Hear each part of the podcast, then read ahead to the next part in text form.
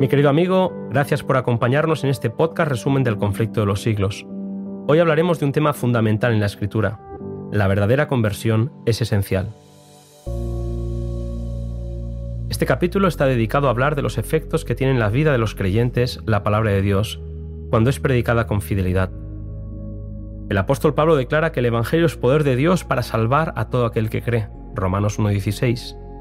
Y donde quiera es predicado el Evangelio, la verdad ilumina la conciencia del que escucha, convenciéndolo por el espíritu de pecado, justicia y juicio.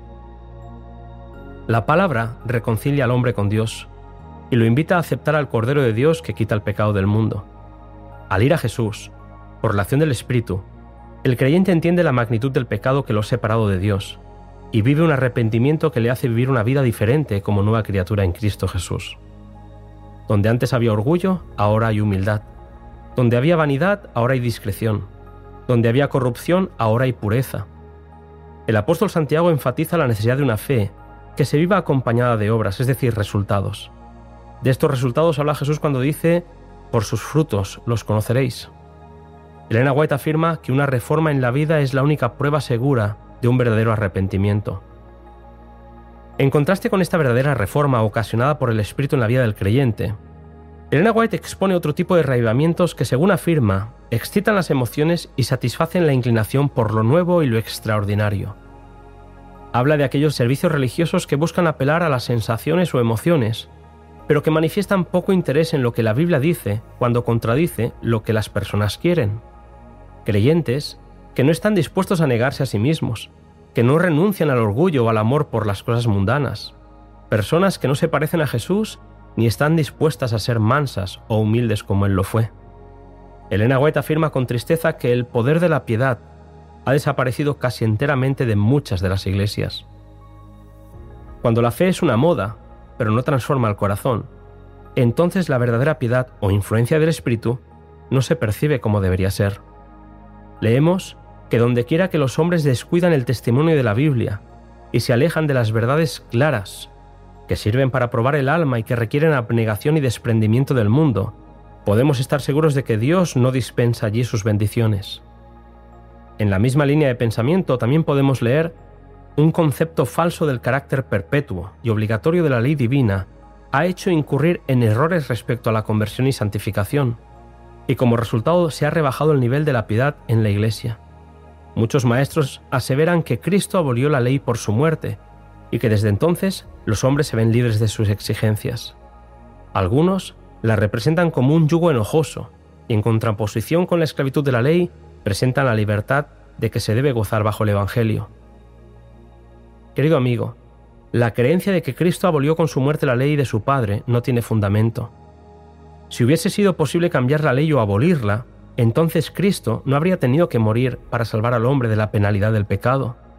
La muerte de Cristo, lejos de abolir la ley, prueba que es inmutable. Jesús dijo, no penséis que vine a invalidar la ley.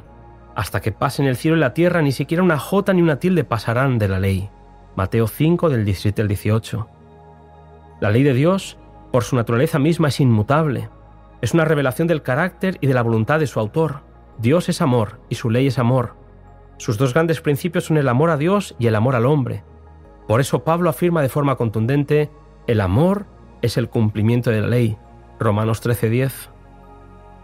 Además de amor, el carácter de Dios es justicia y verdad. De nuevo, tal es la naturaleza de su ley. Dice el salmista, tu ley es la verdad, todos tus mandamientos son justos. Salmo 119, versículos 142 y 172. Ya en el Nuevo Testamento el apóstol Pablo declara, la ley es santa y el mandamiento santo, justo y bueno. Romanos 7:12. La ley que se dice abolida en la cruz es expresión del pensamiento y la voluntad de Dios y por lo tanto ha de ser tan duradera como su autor. Reconciliar al hombre con Dios no es simplemente un sentimiento de amor fruto de la emoción, es ponerlo de acuerdo con los principios de su ley, verdadero fundamento de su gobierno. Esta reconciliación no puede existir sin reconocimiento de pecado. El Espíritu tiene como fin convencernos de dicho pecado, que es lo que hará que sintamos necesidad de un Salvador. Pablo declara que por la ley es el conocimiento del pecado, Romanos 3:20, ya que como dirá Juan, el pecado es transgresión de la ley. Primera de Juan 3:4. La ley es un espejo que muestra la imagen de un carácter perfecto y justo y nos permite discernir los defectos de nuestro propio carácter. La ley es importante porque si el hombre no ve su condición perdida como transgresor de la ley de Dios, no puede ver con claridad su necesidad del perdón. Este es un asunto trascendental, y es por ello que Elena White aclara, la ley revela al hombre sus pecados, pero no dispone ningún remedio. Mientras promete vida al que la obedece, declara que la muerte es lo que le toca al transgresor. Solo el Evangelio de Cristo puede librarle de la condenación o de la mancha del pecado. La ley muestra el pecado, pero no salva del mismo.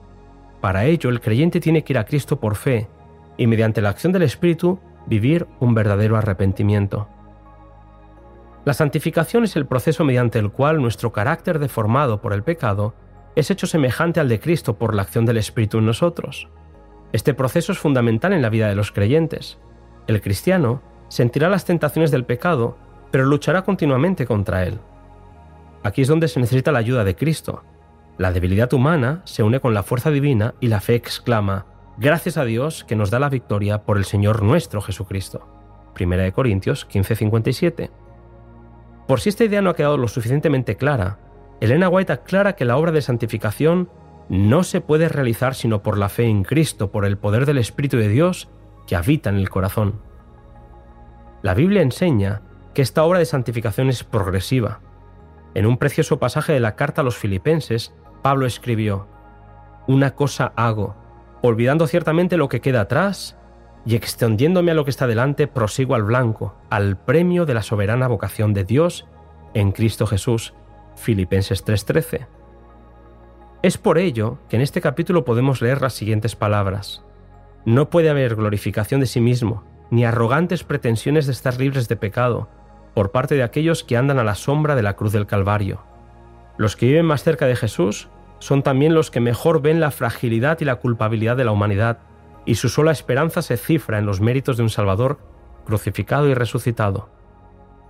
El que se ve libre de pecado es porque no tiene verdadero concepto de la pureza y perfección supremas de Jesús, ni de la maldad y horror del pecado. Cuanto más lejos esté de Cristo y más hierre acerca del carácter y los pedidos de Dios, más justo se creerá el ser humano. Una fe que solo emociona pero no cambia no es fe. Una fe que no humilla pero enorgullece no es fe. El deseo de llevar una religión fácil que no exija luchas, ni desprendimiento, ni ruptura con las locuras del mundo, Puede ser popular, pero no es fe. Aunque San Juan habla mucho del amor en sus epístolas, no vacila en poner de manifiesto el verdadero carácter de esa clase de personas que pretenden ser santificadas pero siguen transgrediendo la ley de Dios. Juan dice, el que dice, yo le conozco y no guarda sus mandamientos es mentiroso y no hay verdad en él, mas el que guarda su palabra, verdaderamente en éste se ha perfeccionado el amor de Dios. Primera de Juan 2, 4 y 5.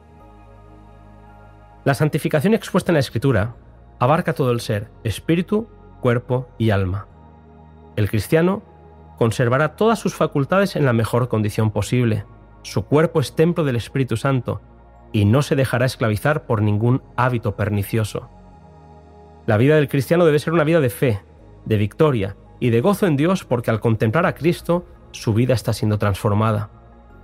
Elena White anuncia con alegría que en todas las iglesias hay verdaderos discípulos de Cristo, y declara que antes que los juicios de Dios caigan finalmente sobre la tierra, habrá entre el pueblo de Dios un avivamiento de la piedad primitiva, cual no se ha visto nunca desde los tiempos apostólicos.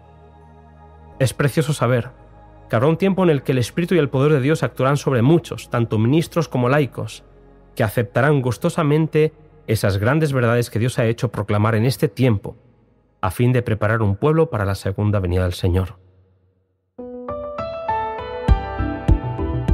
Querido amigo, si me has acompañado hasta aquí, por favor, te quiero pedir que no te pierdas el siguiente capítulo. En él hablaremos de un tema muy importante, el juicio investigador.